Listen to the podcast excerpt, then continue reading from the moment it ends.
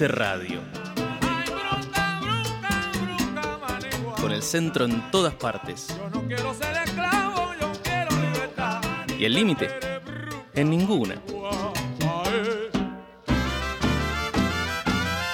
Trilce Radio. Hablamos de espacios antes que de paredes. De todos los lenguajes escénicos que nos atraviesan y de la importancia de ser autónomos para darnos siempre nuestra propia voz. Somos Escena en el Aire, el podcast de Escena. Espacios Escénicos Autónomos. Una organización que desde hace más de 10 años lucha y trabaja por los derechos de espacios, salas, artistas y trabajadores de la cultura independiente. Y estamos en Trilce Radio.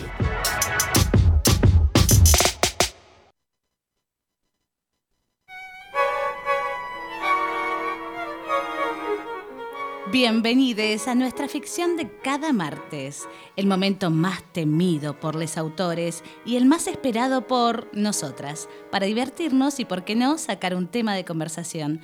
Hoy les presentamos nuestra versión libre de La Noche de Madame Lucienne, de Copy, capítulo final. Tras develarse el asesinato de Madame Lucienne, las acusaciones se cruzan en búsqueda de un responsable. Todos sospechan de Vicky.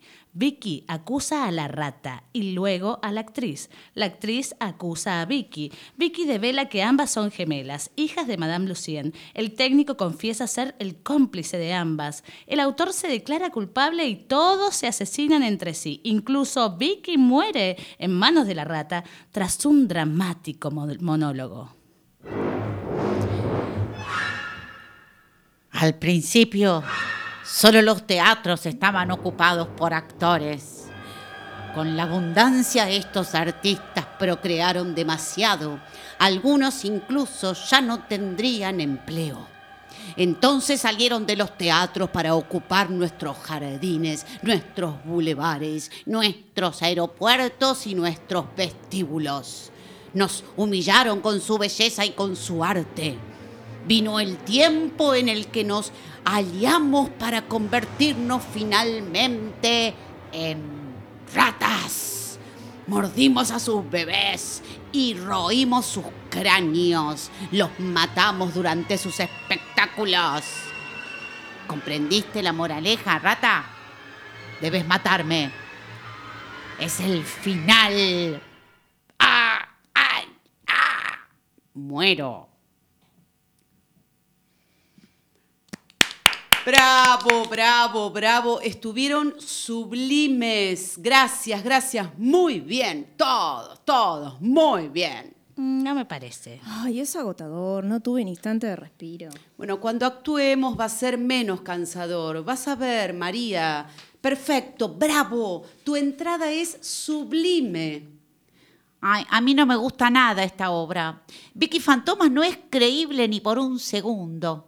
No tengo la impresión de estar haciendo comedia, sino de estar imitando a una actriz de cine detestable. ¿Cómo se llamaba eh, esta? ¿Cómo era? La- actuaba solo en películas de vampiro. Además, qué manía, qué manía la del teatro, adentro del teatro. Por otra parte, ni siquiera es eso. Pirandello es otra cosa. Ah, al público le importa tres pitos si Madame Lucienne está viva o muerta. Ay, absolutamente. Ni siquiera se la ve. Y sin embargo es el título de la obra.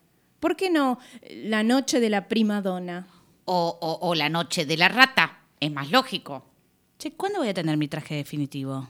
Ay, sin duda tienen razón, pero no estamos en el mayo francés, así que no discuto teatro con los actores. Por mi parte, estoy bastante contento. Estamos a una semana del estreno y ya está casi, casi, casi lista.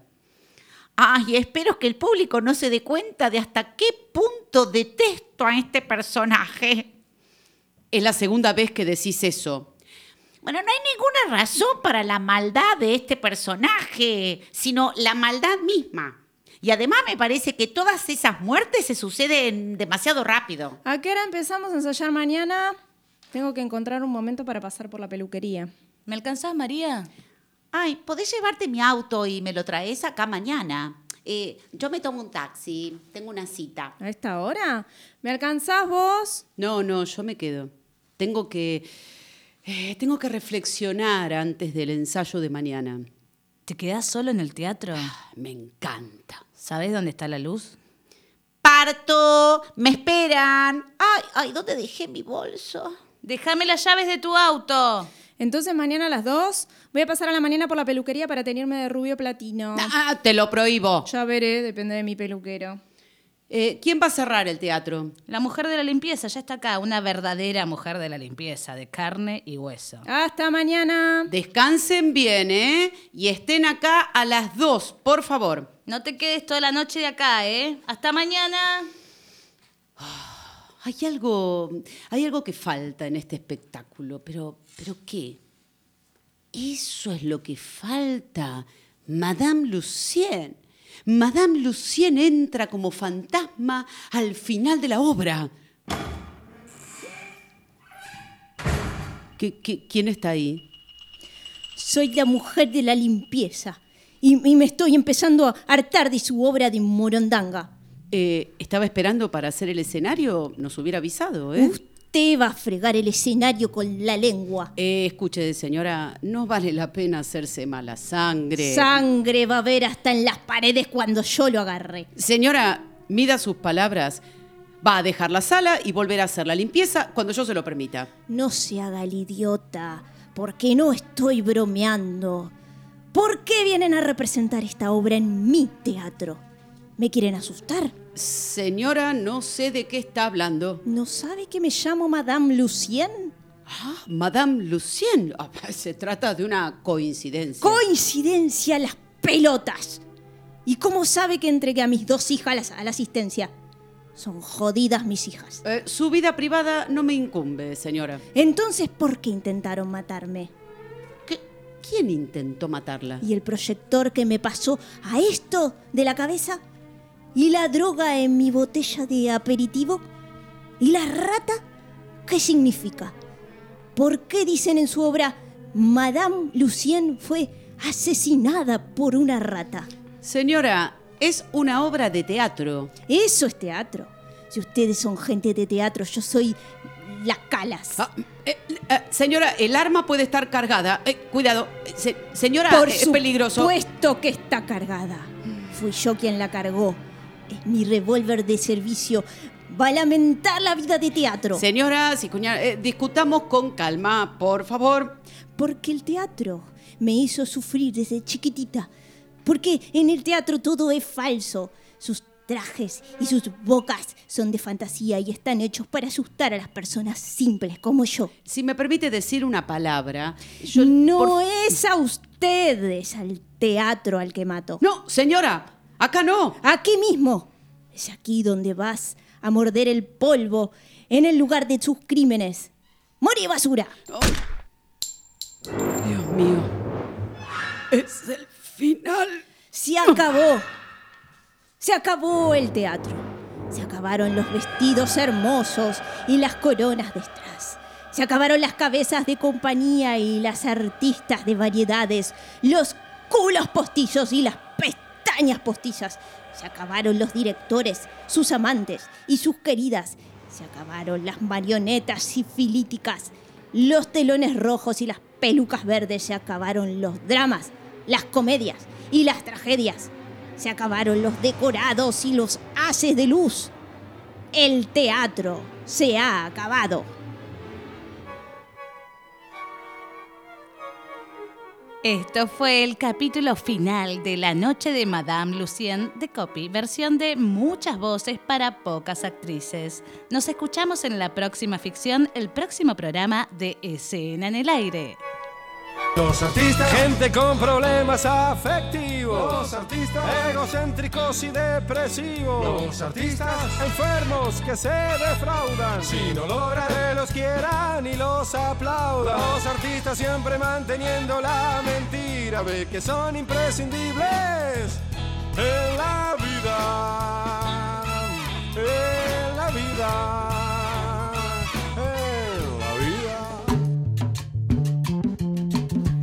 Ahora sí, bienvenidos, bienvenidas, bienvenidos todos a Escena en el Aire. Estamos aquí con artistas con muchos problemas, muchas voces y muchos personajes para pocas artistas, complica, actrices y locutoras.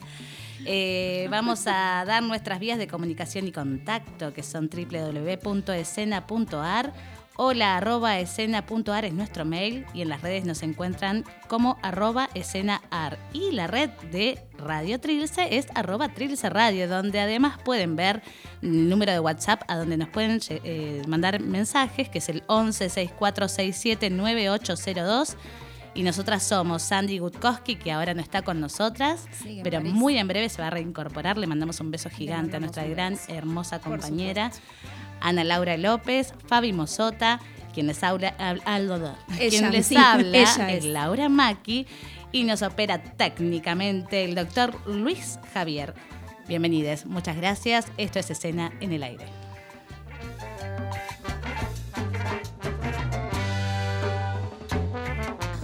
Vida, el hambre. A mí cuando me preguntan, ¿cómo entró al teatro? Y por hambre. ¿Cómo se hizo actriz? Por hambre. Bueno, y acá arrancando este programa, y siempre la ficción nos da pie para pensar cosillas, ¿no? Conversaciones, sí, Hacernos ver que no tenemos nunca las respuestas. No, no, nosotros venimos a hacer preguntas. Hacemos preguntas, Y las que el, espe- espectador, mira, soy de teatro, el oyente resuelva. Exactamente. Sí. Bueno, pero acá un poquito eh, retomando lo que leímos recién, la ficción y este, este reclamo que viene a ser Madame Lucien, nos hacía pensar ¿no? en esto de eh, esta, esta burla o esta, este, este burdo drama que ella dice por qué me usan o por qué eh, hablan de mí o con qué permiso, etcétera, etcétera. Tirábamos ahí de la piola para pensar, bueno, ¿Qué pasa, no? Con, por un lado, con el teatro dentro del teatro, por otro lado, con los reclamos, con la ficción, con quienes, están, con quienes van al teatro, con quienes hacen teatro, hacemos teatro. Eh, con esto de, eh, de la, también de, de los hechos artísticos o de las obras eh, para poca gente o para gente entendida, ¿no? Gente que es de teatro, gente que no es de teatro. Bueno, mil preguntas, arrancamos con mil preguntas, como verán. Siempre. Y bueno, y, como parte de esas preguntas también se nos abría como un poco la, eh, el, el dilema de, bueno, eh, generar un- una obra muy encriptada Mm. o, o para un nicho muy específico, ¿es excluyente? Porque, bueno, ahí Madame Lucien le dice, ¿por qué hacen todo esto que me asustan y encima hacen obras con nuestras vidas y que la gente simple como yo no, no podemos entender? Eh, y, y al mismo tiempo nos preguntamos, bueno, pero es una forma de expresión que quizás va dirigida específicamente a ese nicho, porque esa es la conversación que se quiere entablar con las personas que se quieren entablar, pero entonces ahí se suscita el eterno problema que es cómo se hace sustentable un proyecto, porque bueno, necesitas que la gente lo vea, para que la gente lo vea, tu nicho solo no te alcanza. Y terminamos también muchas veces viéndonos entre nosotros, que está Ah, buenísimo, porque por un lado tejemos redes y es parte también de, de lo que nos gusta, de lo que construimos, pero siempre pareciera que estamos como esperando, necesitando un pasito más, eh, y nunca alcanza, ¿no? Sí, tal cual. Eh, yo recordaba eh, en, en épocas en donde trabajaba en una agencia que mm, le preguntaba a mis compañeros, hacía el ejercicio en la hora del almuerzo, preguntar a mis compañeros si iban al teatro, si no iban al teatro y si no iban, por qué no iban. Y la mayoría no iba. Y cuando, y la, digamos, la, la mayor parte de las respuestas se podía sintetizar en que no les resultaba creíble lo que veían o que no podían entrar en código. Y eso a mí siempre me resultó muy interesante, primero porque también se, mm, eh, hay un verosímil que, que es muy hegemónico, que es el del realismo hollywoodense, bueno, lo que la mayor parte de la gente estamos habituados, digo, no, somos, no estamos afuera de eso, eh, habituados a, a decodificar fácilmente eh, y que tomamos como algo natural, algo dado, eh, y que muchos movimientos artísticos han discutido profundamente, eh, Sí. y que en el teatro, claro, esta presencia o esta cercanía, y más en, en espacios como los nuestros con las características que tienen de una proximidad con el público, de, una, de unas dimensiones más acotadas en donde el espectador está un poquito más cerquita, el actor está más cerquita, se generan otras instancias de intimidad y otras exploraciones, eh, a veces de, una, de, un tipo de experimentación que por ahí resulta muy ajeno al cotidiano de, muchas personas, hace que, eh, bueno, haya, un sentimiento de exclusión. Y sin embargo, cómo seguir teniendo esos puentes, ¿no? Porque no, me parece que haya que hacer algo mainstream simplemente porque eh, eso. No, claro, totalmente. Eh, pero para mí esto, y, bueno, lo hemos dicho en, otros programas también, que también luego de atravesar eh, la pandemia, ¿no? Y nos obligó a repensarnos y eh, y realmente construir o intentar construir de maneras diferentes, pero también es verdad que la, investigación, como vos decías recién, o la ruptura con los estilos hegemónicos o más masivos eh, es parte de nuestra esencia también, es, parte de lo que nos, nos, impulsa a crear, a investigar, a juntarnos. Entonces, bueno, siempre estamos ahí en un, en un dilema. dilema. sí. Pero bueno, eh, porque bueno, lo que hegemoniza en definitiva también es una imposición y que podría ser otra cosa a la que se, lleve adelante. Eh, me acuerdo también de mis épocas eh, de, estudiante de ciencias de la comunicación, mm. que mm, esto no tiene que ver con lo escénico, pero sí con lo artístico. Una, una, docente nos pasa un corto, nos pasa dos cortos, hechos por un colectivo de cine. Estamos hablando de muchos años atrás, bueno, estaba más cerca del 2001 en ese momento. Eh, y mm, entonces la docente dice, bueno, eh, cuéntame de qué la va el primero, bla, bla, bla, bla, bla, le respondemos. ¿Y de qué la va el segundo? El segundo era un montaje de fotografías eh, de, de, Palestina, si no recuerdo mal, con una melodía palestina y y un texto, el texto de un poema, eh, también de un poeta palestino. Eh, entonces, bueno, y este segundo de qué la va, cri, cri, cri, cri, los grillos, no sé qué, bueno, lo vemos de nuevo, lo vemos de nuevo, listo, bueno, lo vemos de nuevo, bla, bla, bla. Eh, y ella pregunta, bueno, vuelve, se repite la pregunta y dice, bueno, de esto, lo otro, empiezan a salir hipótesis de qué la va, discutimos un rato y ella dice, bueno, estos dos cortos, ¿ustedes los proyectarían en un cine debate, en un piquete? Bueno, el primero sí, pero no sé qué, pero el segundo es más difícil de entender, no sé qué, bla, bla, bla, bla, bla. Bueno, un montón de argumentaciones.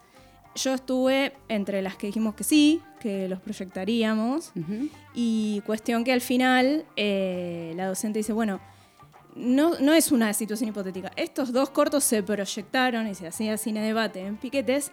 Y el segundo, que ustedes necesitaron verlo dos veces, los piqueteros lo veían una vez y lo entendían perfecto. claro. sí. Claro. Eh, entonces, bueno, también pesa mucho el prejuicio sobre la posibilidad de comunicación desde lo sensible, porque eso era la melodía, el poema, las imágenes, pero que por más que fuera un país tan remoto para nosotros como es Palestina, eh, con, una cultura y una problemática y una, este, un, conflicto, una guerra que nos es muy lejana en lo, en lo espacial, en lo temporal, en lo cotidiano, eh, sí había un montón de puntos de contacto con la vida de los piqueteres. Exactamente. Me hace acordar a. Eh, hemos tomado a Samuel Beckett, al gran Samuel Beckett, en algún momento, acá en alguna de nuestras ficciones.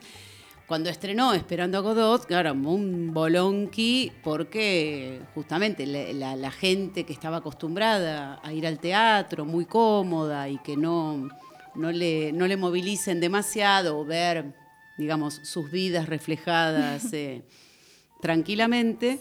Eh, pero hay una anécdota en donde se interpretó una vez en una de las cárceles de mayor seguridad en Estados Unidos, esperando a Godot, y la recepción por parte de quienes estaban ahí eh, fue, pero inmediata y clarísima, y, se sintieron totalmente interpelados ¿no? los, los detenidos y me hace acordar a eso, ¿no? Como que hay algo también a veces que, de, prejuicios, ¿no? y de, pero también, otra vez, el teatro y la comunidad y, y lo que transmitimos, qué queremos expresar, a quién queremos movilizar o a quién queremos convocar, me, me vuelvo al dilema, ¿no? También, pero bueno, Sí. es parte. Y, y también eh, nos aparecía eh, una cuestión que trae a cuento un, un autor eh, alemán que se llama Boris Groys, eh, que él dice que no es el único que lo plantea, que el arte, que el arte por primera vez está planteando el dilema de cómo llevar público, porque nunca en la historia se había tenido que plantear eso. Eh, y ahora, bueno, es una hora largo, viene hace rato. Eh, pero él, en, en su libro Volverse Público, eh, dice, en los siglos XVIII y XIX, cuando se inició y desarrolló la reflexión sobre el arte, los artistas eran minoría y los espectadores mayoría. La pregunta acerca de por qué alguien debe producir arte resultaba irrelevante, ya que sencillamente los artistas producían arte para ganarse la vida. Y esta era una explicación suficiente para la existencia del arte. La verdadera pregunta era por qué la, por qué la otra gente debía contemplar ese arte. Y la respuesta era, el arte debía formar el gusto y desarrollar la sensibilidad estética. El arte como educación de la mirada y demás sentidos. La división entre artistas y espectadores parecía, parecía clara y socialmente establecida. Los espectadores eran los sujetos de la actitud estética y las obras producidas por los artistas eran los objetos de la contemplación estética. Pero al menos desde el comienzo del siglo XX, esta sencilla dicotomía comenzó a colapsar. La emergencia y el rápido desarrollo de los medios visuales, que a lo largo del siglo XX convirtieron a un inmenso número de personas en objeto de vigilancia, atención y observación, a un nivel que era impensable en cualquier otro periodo de la historia humana. Entonces Groys lo que trae a cuento es primero la inversión, la cantidad. Ahora dice, hay otro fragmento en donde dice, ahora son eh, muchos artistas disputándose la atención de un público minoritario, Mm. a la inversa de lo que planteaba antes, eh, que es un público que está saturado y que no tiene tiempo de prestar atención en este Claro. momento. Y que además aparece esta cuestión de la hipervigilancia y la. pero que no es solo la camarita en la calle y no sé qué, sino que son las redes sociales, son todos los- nuestros dispositivos, eh, son todas las, las cosas que nosotros mismos utilizamos con- para nosotros mismos y que tenemos que crear una imagen pública.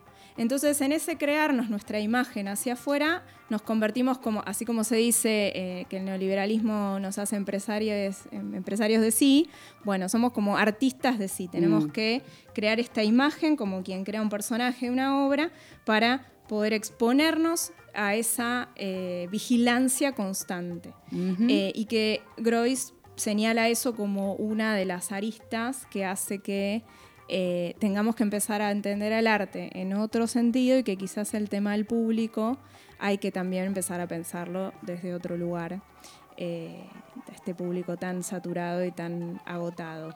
Totalmente.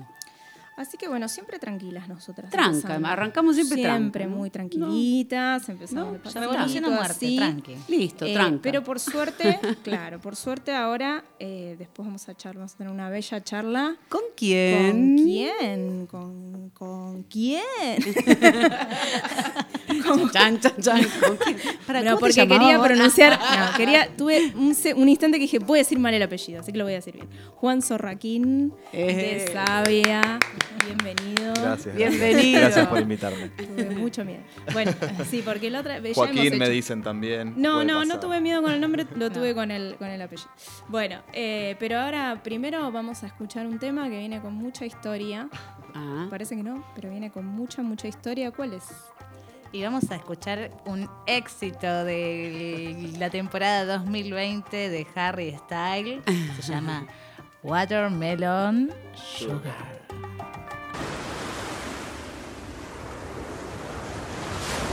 Tastes like strawberries on a summer evening, and it sounds just like a song. I want more berries and that summer feeling. It's so wonderful and warm. Breathe me in, breathe me out.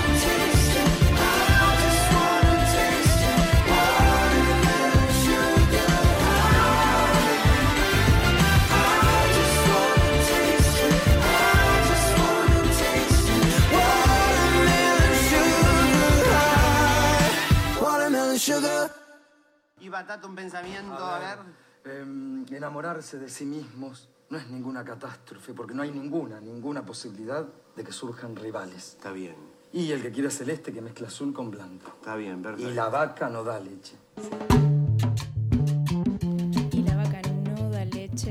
Se la quitan, dice Batato.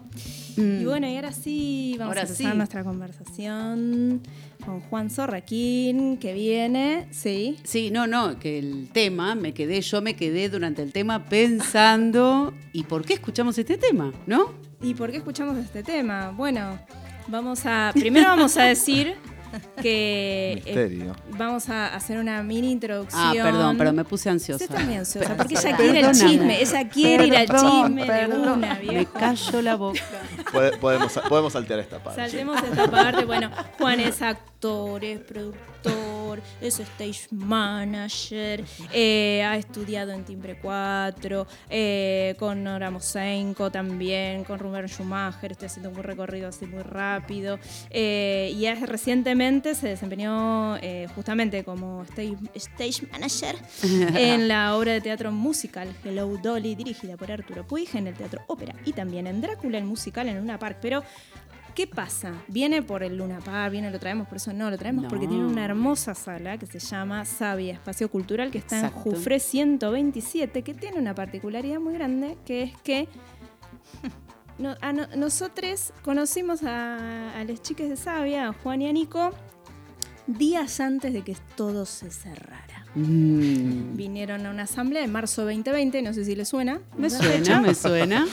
Y dijeron, no, la Somos Sabia, tenemos un espacio que recién acabamos de conseguir Sí. y estamos en obra. O Y estamos miraban, por... y todos nos miraban con Dijeron- cara de ¿qué hacen estos pibes? No sabíamos si abrazarlos o qué hacer. o no se metan ahí. O no se metan ahí y se metieron. Y entonces ¿Y? ahí un poco empieza la historia de la canción, ¿verdad? Sí. Ahí va. Ahí es. Mira cómo te armé el tema. Ahí. Ah, gracias, ¿eh? gracias. Hicimos la vuelta y llegamos. Eh, sí, sí, sí, Sabia 100% un proyecto pandémico. Eh, arrancó dos semanas antes de que todo explotara Claro. y, y con un contrato de alquiler de repente firmado por tres años Ah, y a ya. las dos semanas, Ah, todos para adentro. Y, y bueno, y así empezó. Así, era un lugar, un, un espacio que estaba hace dos años abandonado, con lo cual necesitaba refacciones. Entonces había un tiempo lógico en el que dijimos, bueno, esta Sabia no va a abrir. Entonces por ahí podemos aprovechar este tiempo para reformarlo. Que había sido un local de venta Había de si- luces. habían ¿no? vendi- sí, Sí. vendían luminarias. O sea, originalmente había sido una zapatería, todavía conservamos Ah. unas máquinas originales Ah, de sí, ahí. hay unas Mirá. máquinas muy hermosas eh, adentro. que fue parte de nuestro también nuestro arreglo con, con la propietaria. eh, que una de las propietarias falleció hace muy poquito, Oh. nos enteramos. Mm. Betty, que la queremos. eh, fue nuestro ángel guardián ahí del espacio, Oh, así que súper importante para nosotros. Y, y sí, arrancamos y a las dos semanas se cerró todo. Lo- creo que logramos tirar un- abajo un par de paredes de Durlock y eso fue todo. Y quedaron escombros y nada más. Y bueno, ahí sí, para adentro. Y estuvimos un tiempo, creo que habrán sido tres semanas, casi un mes de más trabajo de pensar, de avanzar desde otro lugar de- del espacio, toda la parte más institucional, ¿viste? También eso, encontrarle un nombre, que estábamos, estábamos todavía buscando, en busca de, Claro. de ese nombre.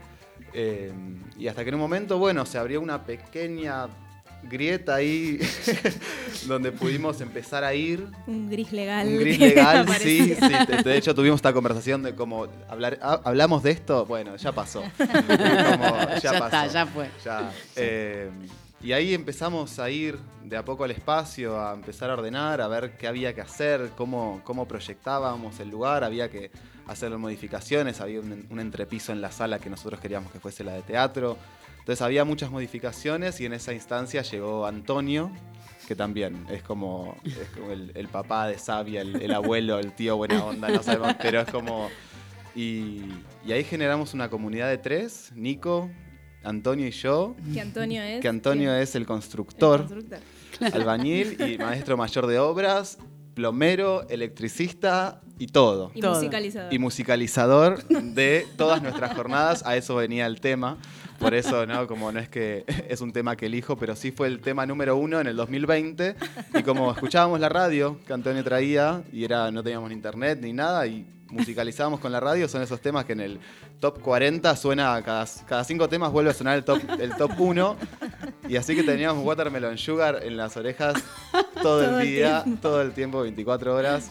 Desde que nos levantábamos hasta que nos íbamos a dormir, porque había una radio, una sintonización y era esa. Antonio era el encargado de elegir la música y entonces pasamos a eso, a veces a unas polcas, pero generalmente teníamos eh, esta canción de Harry Styles todo el día. Así que por eso también fue algo un poco cuando charlábamos que eligieron elegir bueno. unos temas como algo que hable también un poco de la historia y, y hablando con Nico fue como este tema tiene que estar. Por más que ya no lo quiero escuchar nunca más. Claro, no, ya. Era un recuerdo traumático Sí, y sí. lindo al mismo tiempo. Sí, sí, sí, tiene la- todo, todo al mismo tiempo. Nico, y decías recién, bueno, en este proceso. eh, Juan, perdón, perdón. Que con Pues Nico, somos medio en parecidos, este, en este proceso que con Nico atravesaron junto a Antonio, eh, decías que, eh, bueno, se fueron a vivir al, al espacio con Antonio. Los tres. Los tres. Claro, Los vamos, tres. la, la situación, o sea, no se podía circular. No se podía circular. Eran Claro. momentos todavía donde no se podía circular. cuarentena entonces, total. eh, Antonio, para, claro, Antonio para poder trabajar o se quedaba o Sí, se quedaba. Y Claro. fue un pedido de él explícito. Dijo, yo no... Un hombre con una historia hermosa de vida y dijo, yo no puedo dejar de trabajar. Es lo que me mantiene vivo. Y cuando encontró Claro. ese espacio y nos encontró a nosotros también y dijo, dijimos, vamos a ser tus peones y así fue la dinámica. Aprendimos a hacer cosas que... a revocar paredes, a hacer la mezcla de cemento, a hacer instalaciones eléctricas, a pasar cables. Y así fue también como conocimos Sabia hoy en día, viste que le contaba hace un rato a Lau, como se salta una térmica y ya sé de qué enchufe es, ¿no? Como algo de, de conocer, viste, como de dónde viene, por dónde pasan los caños. Y un día picar un lo que era un, un cuartito de depósito y encontrar que había un desagote de inodoro y qué mejor que para un centro cultural que necesita esos- estos baños por habilitación, que necesitas, ¿viste? Como fue como, ah, acá estaba. La búsqueda del tesoro. La búsqueda del tesoro era, era encontrar lugares así. Eh, y eso, y ir de a poco armándolo, que el entrepiso que estaba ahí se transformó en una de las barras que hay en Sabia o en otro escenario que hay, como hay- un poco también eso, no había tantos materiales dando vueltas, había, tenemos la suerte de que había un corralón en la esquina y entonces eso nos abastecía y Bueno, íbamos todo. así reciclando. eh, así que sí, eso fue como... Y ahí sí, cenábamos, almorzábamos juntos, eh, nos armamos cada uno en nuestro cuarto y, y así convivimos durante un tiempo. Hasta que, bueno, pudimos empezar a abrir. Vendimos en el medio hamburguesas por pedido ya y Rappi. Entonces sonaba la alarma de Rappi y salíamos corriendo a la cocina mientras preparábamos. Eh, así, Genial. como fuimos armando estratégicamente o, no sé, impulsivamente, inconscientemente también en algún punto. Y creo que es lo que tiene lindo y la mística también de la aventura que fue. Y que en algún punto también nos, nos salvó la pandemia. Porque nos mantuvo Claro. ocupados con un proyecto Claro. mucho más grande y nos mantuvo, como que fue eso, digo, así como nombrabas el espectáculo que estaba trabajando, de un día para otro cerró todo. Sí. Y, y esa plata que yo dije, bueno, por ahí puedo usarla para invertir en conseguir a alguien que esté ayudando y demás, ya no estaba más. Y lo que teníamos era el tiempo y nuestro cuerpo. Y, Claro. y así fue como fue a poquito naciendo. Y que sigue, es un espacio súper nuevo. Digo, abrió arrancó el proyecto en 2020, abrió a fines de 2020. Y tiene dos años y un poquito, es chiquita, sabia todavía. Está, está aprendiendo a caminar, está encontrando su identidad, está eh, encontrando su lugar también en, en- en la escena cultural de Buenos Aires, que es como también la gran pregunta, ¿no? Mm. Como, y un poco esto también que nombraban antes, como qué, qué queremos ofrecer como espacio, hacia qué públicos queremos apuntar, como también creo que parte de, más allá de las obras, también los espacios creo que está bueno que generen también sus propias identidades y sus propios públicos. Eh, y no querer abarcar todo, porque puedes, o puede salir bien o puede no. Entonces, eh, decir, bueno, también agarrarnos, somos un espacio joven, eh, como también nos pasó eso, como por suerte conocimos escena y fue desde ese día que éramos escombros que escena nos abrazó y nos dijo, ustedes son una sala. De eso no me olvido más de Andy diciéndome, ustedes son una sala, ¿viste? Como, y el podestaba a salir. Genial. Eh, ¿Y cómo fue que se acercaron a escena? y a escena, eh, creo que fue estas cosas medio casualidades, que, que a Nico se lo había nombrado a alguien cuando empezamos a hablar de que queríamos abrir un espacio. eh, ya no me acuerdo quién le recomendó eh, a él. Y a mí me... Yo soy muy amigo de, bueno, de Elfi, que estaba en Espacio 33 con Sí. Jime y demás. Ah, claro. Y también me dijeron como acercate a este espacio que los van a abrazar y les van a, a enseñar mucho. Y sí, fue así, como, viste, al principio abrir el, el TAD, llenar formularios, viste, entender, viste, como qué es lo que tengo que hacer. Y hoy en día creo que ya como entras en modo automático y ya sabes hacer, pero cosas que, viste, un subsidio, entender, y como también lo mismo, cómo comunicar, empezar a seguir eso, Instagrams de otros espacios, como también en esta época donde todo arrancó muy virtual, porque en la pandemia fue todo muy virtual, entonces, ¿cómo entramos en esto donde no somos un espacio? ¿Cómo nos presentamos? Eh, así que bueno, sí, pues es una aventura todos los días. Creo que para cualquiera que tiene un espacio lo, puede, lo puede entender. ¿Y la elección del nombre, cómo llegan a eso? Sabia, que es, eh, hace un rato me, me ponía a pensar, ¿por qué, por qué fue sabia? ¿no? Como que hubo algo. Creo que también siempre hay un lugar de lo marketinero donde algo que suena lindo y no como que digo porque tampoco había una historia, viste como que se podría haber llamado la zapatería por haber sido una zapatería así como te Claro. como, pero no sabíamos, entonces tampoco había una, una historia y en, y en un momento yo le- no me acuerdo estaba leyendo algo y, y leo una cosa que decía que la savia es trascendental para la vida de, las- de las plantas, Ujú. pero que en realidad no se sabe muy bien de su, fun- de su funcionamiento y para qué está. Entonces un poco relacionado con el arte, ¿no? Como esta cosa Ah. que la necesitamos como vital, pero en algún punto no sabemos bien por qué es, pero nos mantiene Mm. vivos. Entonces hubo algo de eso eh, y algo también eso de la vida, de las plantas, aprendiendo también a, a cuidar plantas y qué sé yo. Como fue una mezcla así de, de cosas que, no existiera también, porque hay tantos espacios que también hay un montón de nombres que ya existen. ¿no? Bueno, claro, sí, sí, Eh, sí. como- Totalmente. Entonces fue un poco de eso. Eh, Hermoso. Y, mm, eh, y en este en este recorrido, ¿qué, qué cosas hablabas recién de, de la construcción de identidad? eh, ¿Qué cosas de esa, de esos inicios pandémicos sienten que, que marcaron cosas de Sabia que hoy ya en su funcionamiento, o si las hay, digo, eh, en su funcionamiento se, se sostienen? Por ahí, no sé, el modo de pensar algo o el modo de encarar alguna Sí, cuestión. o- sí, creo que lo que hoy en día se sostiene y también creo que es al mismo tiempo lo que nos estamos replanteando y cuestionándonos, es que al principio fue vamos a hacer lo que haya que hacer para sobrevivir. Claro. ¿No? Entonces Mm. por ahí no vi como y fue y sabía siempre fue como un lugar súper ecléctico donde había propuestas súper distintas. eh, que creo que hoy, todavía- to- hoy en día todavía se mantiene, también como con gente súper amorosa viniendo al espacio y compartiendo y demás, creo que eso también se mantiene. Eh, pero bueno, eh, hay algo de, ese origen de de repente la, la programación que tenemos es súper diversa, eh, ¿no? Como todavía creo que es esto, todavía no, no- Mm. se está encauzando un poco, pero creo que también tiene que ver a- con sus orígenes, Claro. que fue como, ¿qué hay que hacer? ¿no? Como, y arrancamos, les contaba, haciendo eh, shows musicales donde los camareros y las camareras eran cantantes, porque era lo que se podía hacer, Claro. trabajar el bar. Claro. Y de qué Claro. forma podíamos mezclarlo con algo cultural. Si lo primero que abrieron fueron los bares antes que los teatros. Entonces, Hermoso. mesas en la vereda, mesas en el patio, al aire libre. Después de a poquito se pudieron, cuando empezó a hacer un poco más de frío, se empezaron a meter las mesas para adentro, pero... Y entonces, de esa forma, replicando un formato que ya existe, eh, con un público de, de teatro musical, que también yo tra- trabajé mucho, entonces también Mm. conocía muchos artistas des- desde ese lugar. Y, y era así cada fin de semana, eran cuatro camareros o camareras nuevos. Que y, que cantábamos y montábamos un espectáculo, o sea, casi que se ensayaba en la semana y se montaba y se volvía a ensayar y así. Y eso también nos mantuvo en, en movimiento. Total. Hoy lo volvería a hacer, sí, pero porque fue una adrenalina increíble, pero no sé, pero y fue también lo que pudo sostener el espacio Claro. por mucho tiempo. Total. Pero bueno, eh, no sé si es lo que elijo, pero, pero sí de distintas, como, como que tiene algo de eso de, de lo ecléctico que creo que también es, es lindo.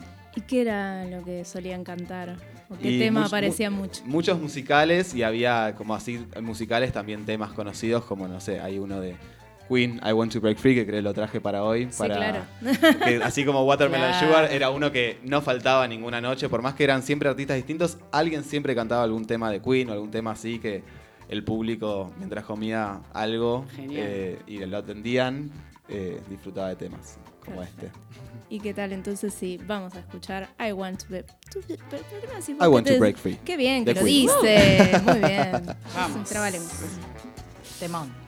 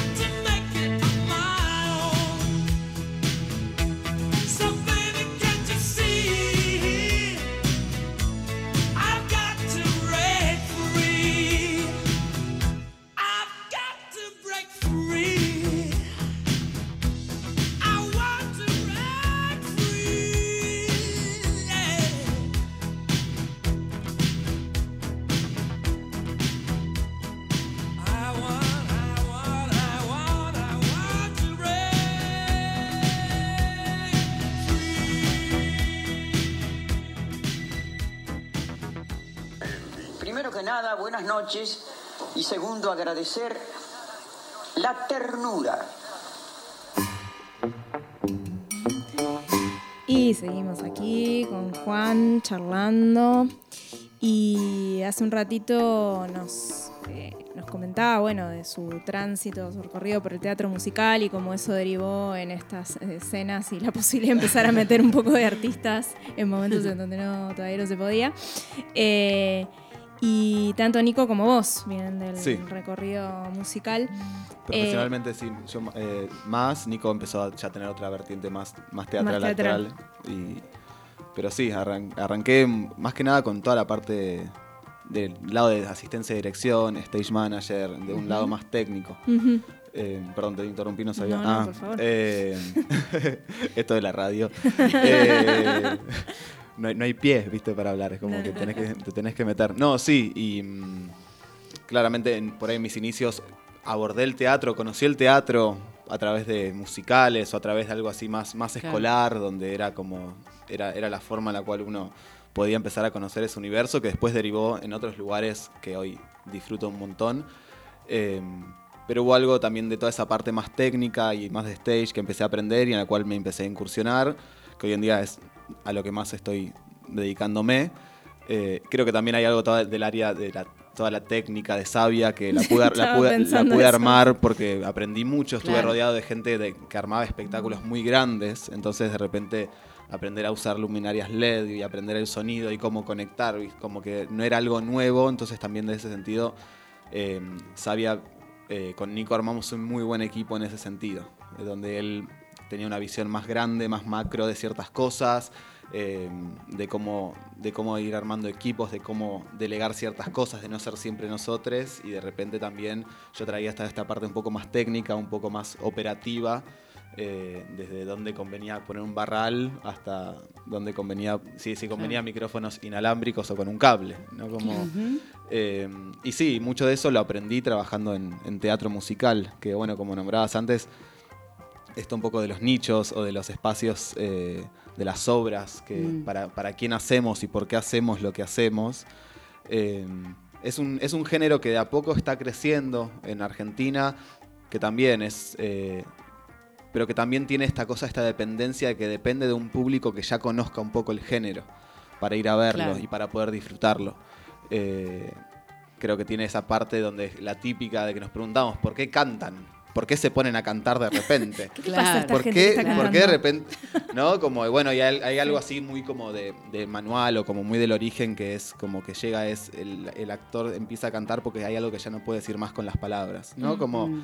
y cuando se empieza a ver como con esa amabilidad o como viste como esa cosa no tan tajante de por qué está pasando esto, es, es poco creíble, como nombraban también esta gente que Claro, ¿por qué no van al teatro, no? pensaba en eso, en el ¿No? verosímil, El, ¿no? verosímil, ¿no? Porque, es- porque si esto no pasa en la vida, ¿no? Claro. Eh, pero cuántas veces de repente nos ponemos a cantar Sí, en momentos que. O, o- o a escuchar música, ¿no? A musicalizar nuestros momentos dramáticos de llorar y poner canciones para llorar Para más sufrir todavía, más. ¿no? Claro. Como hay algo de eso, hay algo también del espectáculo, de, de también y también atrae un cierto público porque por ahí es un, espe- un espectáculo que no te invita a involucrarte tanto emocionalmente, ¿no? Como que Mm. digo, es algo más del espectáculo y no, no te invita Mm. a, a hacer un esfuerzo como espectador, ¿no? Como hay algo también de eso. Ahora, Mm. esta búsqueda del espectáculo y este conocimiento del público de nicho, Mm. ¿qué pasa con eh, este, digamos, las reversiones o, la- o las posibilidades materiales en el teatro independiente, en donde toda esa espectacularidad, estilo Broadway Sí, o Calle sí. Corrientes, no nos es posible, o desde muchos puntos de vista, porque podés tener toda la plata, pero la sala tiene unas dimensiones o, Mm. o un equipamiento determinado. ¿Qué, qué sucede en ese encuentro o qué es lo que vos vas percibiendo? Porque es una escena muy incipiente también. Sí, yo creo que igualmente hay algo que está sucediendo en, en la escena independiente, que sin darnos cuenta, las obras están tendiendo a ser teatro musical, sin ser un teatro musical clásico. Pero vieron que ahora, hoy en día, las obras ya tienen música, Sí. hay un pianista tocando, o alguien que toca el cello, o alguien que se pone a cantar. em- empieza a haber algo en el lenguaje también del teatro independiente, más nuevo, donde, las, donde los códigos se empiezan a mezclar. Mm. Mm. Entonces por ahí no es una estructura clásica de teatro musical, pero empieza a acercarse más a eso, Mm. empieza a acercarse más a algo eh, interdisciplinario, donde de repente puede haber, hay una coreografía, ¿no? Y, y uno eh, entra hasta menos prejuicioso porque dice, ah, esto no es un musical. Porque no se vende como un musical. Claro. Pero en, en algún punto está, está viendo esa tendencia a que la música empiece a invadir más, más los recursos, eh, las obras, y que los recursos musicales o los recursos de movimiento coreográficos. Entonces empezamos, si te abstraes un segundo, empezás a ver, empezás a pensar que hay obras que fuiste a ver y que de repente había una canción, había un bolero, o había ciertas como tendencias a eso, y creo, creo que el teatro musical está encontrando su beta en eso. Claro. A actores que por ahí no son de por sí cantantes ex- eh, increíbles, ¿no? Pero que creo que vuelve al origen del teatro musical, que creo que acá hubo un gran problema cuando se trae el teatro musical acá, que le ponen comedia musical, Claro. ¿no? Eh, entonces también hay algo que, que eso le, le- le quitó como cierto peso. Y ahora de Total. repente empe- empezar a hablar, dejar de hablar de, la comedia musical, que creo que cuando hablamos de teatro musical, en nuestro imaginario aparece la comedia musical Claro, y espectáculos muy se grandes. digo, demasiado en un género determinado. Sí, que a ver, yo estuve trabajando en Drácula, en el Luna Mm. Park, y fue un suceso que creo que nunca más lo voy a volver a vivir. Esta cosa de, Claro. de, eh, un público fanático a niveles, eh, no sé, de, a cantantes populares, Mm. ¿no? Como Claro, sí. eh, gritando y de, de verdad como... que es, es una, es un musical que ya excedió, pero es el primer musical argentino. Mm. Es la, la primera cosa así que llega en un momento a un estadio del Luna Park, un estadio de boxeo, en contra de lo que estaba sucediendo en la escena en el Teatro Colón. Entonces hay algo de la grandilocuencia, de lo musical, de cantantes eh, clásicos de ópera que de repente se van a un lugar popular. Claro, y entonces también bueno. entra a ese lugar y Sí. algo que parecía tan lejano para un público, y ahí también vuelve algo de los nichos, ¿no? Como algo que parecía tan lejano, estas puestas grandilocuentes, estas puestas de 50 actores en un escenario, cantando, que por un momento parece un montón, pero con el momento que lo ves en un estadio, que estás casi a una cuadra de distancia, lo que veías en una sala de ensayo eh, baja, ¿no? Entonces Claro. como también algo de, de que el teatro musical empieza a entrar en esos, en esos nichos de público también más populares en algún punto. Contra, sí, claramente, si traen un musical de afuera, de Broadway, lo que sea, vuelve a ser más parecido a un público un poco más clásico, más tradicional. Claro, sí, sí, sí.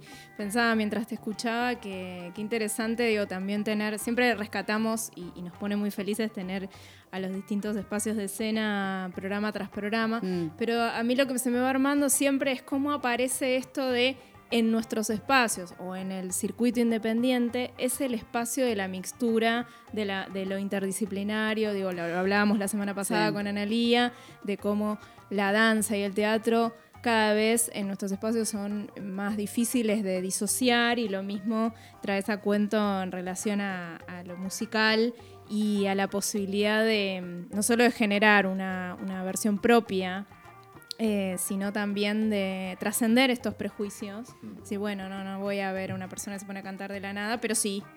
y ahí Exacto. está. Claro. ¿No? Como Claro. cuando- Pero no lo estaba esperando, entonces no tenía nada que pensar al respecto. Exacto. Sí, creo sí, que sí. también es parte de empezar a como borrar esos títulos, ¿no? Como esas, esas Mm. categorías o esas etiquetas, que creo que también es parte de algo de lo que estamos viviendo hoy en día socialmente. ¿no? Como dejar de, ya de dejar las etiquetas de lado, ¿no? Como es que, viste, teatro musical. Ah, bueno, entonces ya voy como con un, con- una- Sí, un condicionamiento. Voy a ver si una obra y que puede ser que canten, puede ser que bailen.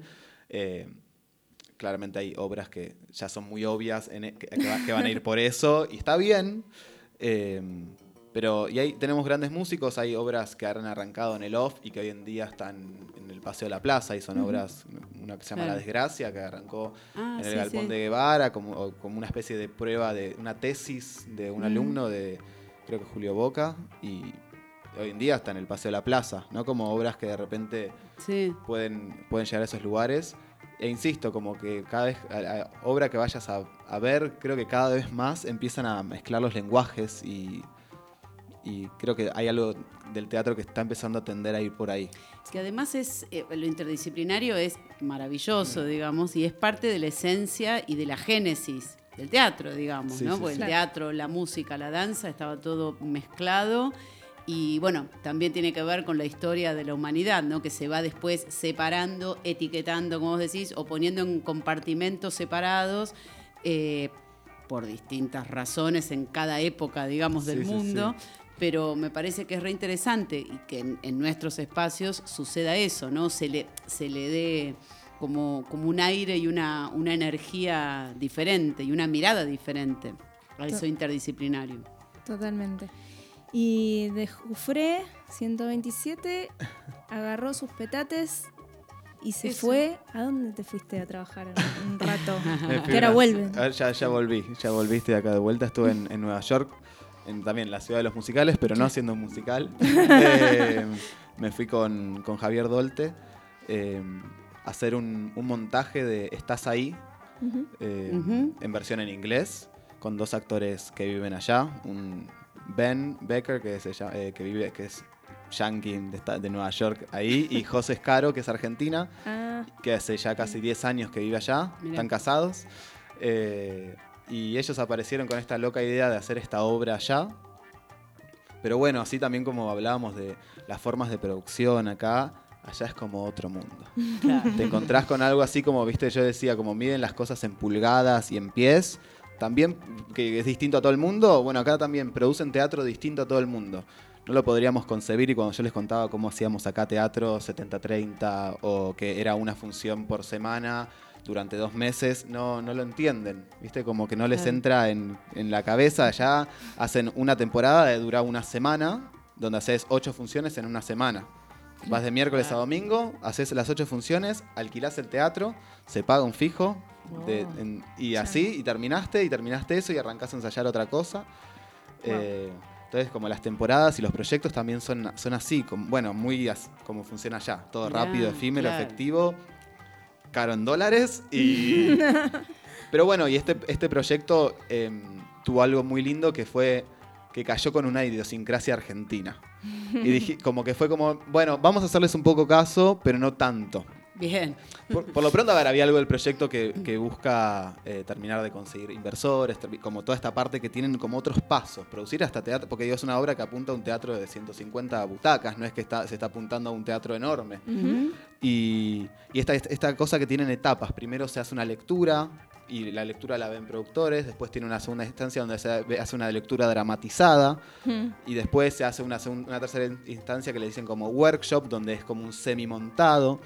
Y ahí va avanzando y se va limpiando y se va como buscando así el producto estrella. Mm. Y nosotros caímos con la obra montada. Porque la habíamos ensayado acá, en el callejón, con Javier y con los dos actores que habían venido para acá en el verano. Ajá. Y la ensayamos acá y se montó para, y se filmó. Eso, era, y eso iba a ser el producto final. Y después apareció esta posibilidad de ir para allá, que fue eso, fue una experiencia también increíble, de conocer otros lugares, conocer cómo se trabaja el teatro de otra forma, eh, conocer otras, otros medios.